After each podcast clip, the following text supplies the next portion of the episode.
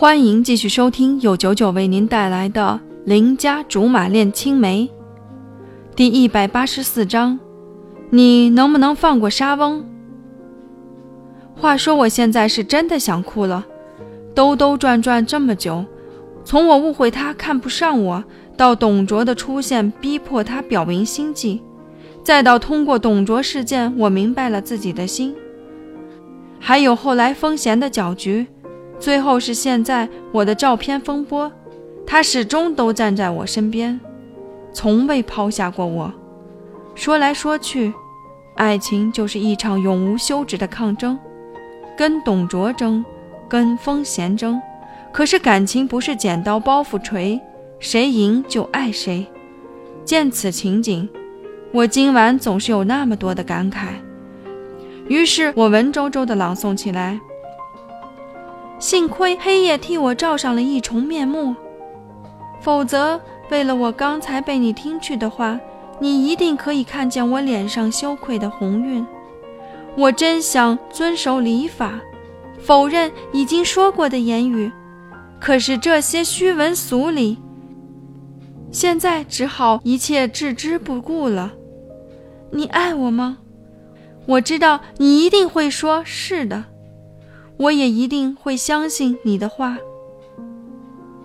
可是，可是，也许你的启示只是一个谎。人家说，对于恋人们的寒盟背信，天神是一笑置之的。温柔的貂蝉呢？你要是真的爱我，就请你诚意的告诉我。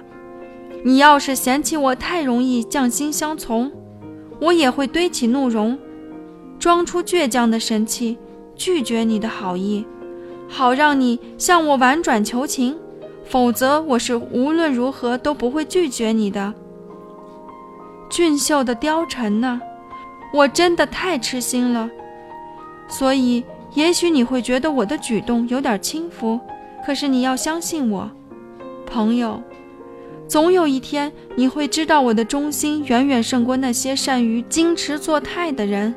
我必须承认。倘不是你趁我不备的时候偷听去了我的真情表白，我一定会更加矜持一点的。所以原谅我吧，是黑夜泄露了我心底的秘密。不要把我的允诺看作是无耻的轻狂。念完这一段，我的鸡皮疙瘩又厚了几寸。貂蝉依旧是个囧了个囧的造型，耸立在寒风中，已然不动。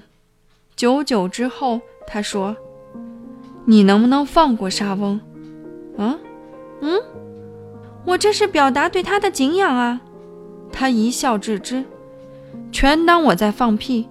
只是他忽然又说：“不过，我可以回答你的问题。”“什么？”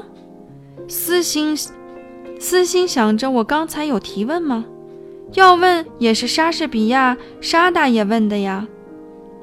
他无比郑重地说：“是的，我爱你，非常非常爱你，也请你原谅我的自私。之所以纵容风贤一错再错，是想知道你是否也同样爱着我。现在看了，是了。”他笑得好看，一双含笑的大眼睛，简直亮过了天上所有叫得出叫不出名字的繁星。懂了。